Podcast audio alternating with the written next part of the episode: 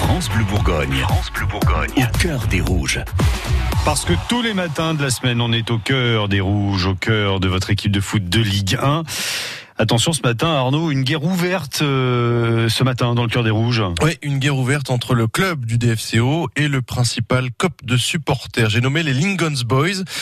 Retour en arrière après le maintien obtenu de haute lutte face à Lens, le DFCO organise sa campagne d'abonnement et de réabonnement et détermine les places attribuées dans le stade, en tribune, qui vont avec. Jusque-là, tout va bien, sauf qu'en découvrant leurs places attribuées pour la saison prochaine, les dirigeants des Lingons Boys tombent des nues. Ils n'ont plus leur zone habituelle en plein centre de la tribune nord, derrière les buts. Non, ils sont relégués dans un tout petit coin, en bas à droite, loin, très loin du cœur de cette tribune qu'ils font battre chaque week-end avec leurs chants et leurs tambours.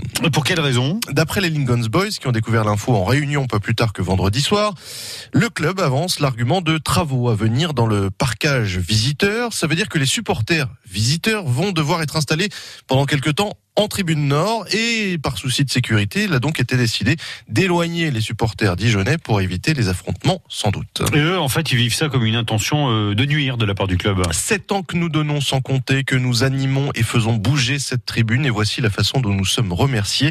Si le club souhaite tuer le supporterisme à Dijon, il s'engage dans la bonne voie qu'il n'oublie pas cependant que euh, sans ses supporters, il n'aurait sans doute pas réussi à se maintenir ni cette année ni en 2017. Vous l'entendez, la réaction est épidermique, vexée et ce n'est pas fini. Les mots sont durs dans un long communiqué publié hier sur Facebook.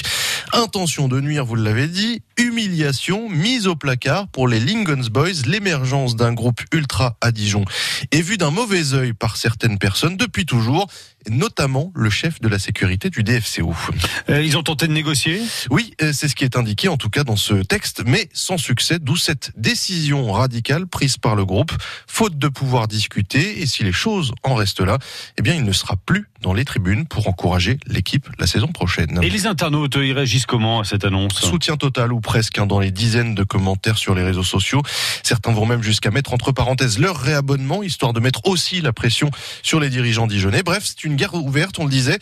Et franchement, pour l'instant, elle donne une assez mauvaise image du club, très frileuse, pas très moderne. Faire la chasse aux supporters ultra, si c'est le cas, et surtout à Dijon, bah, c'est pas très très malin. C'est vite oublié, comme le rappelle un internaute, que sans eux, Gaston Gérard serait un théâtre et un théâtre très très chiant. Ça, c'est pas l'internaute qui le dit, c'est moi.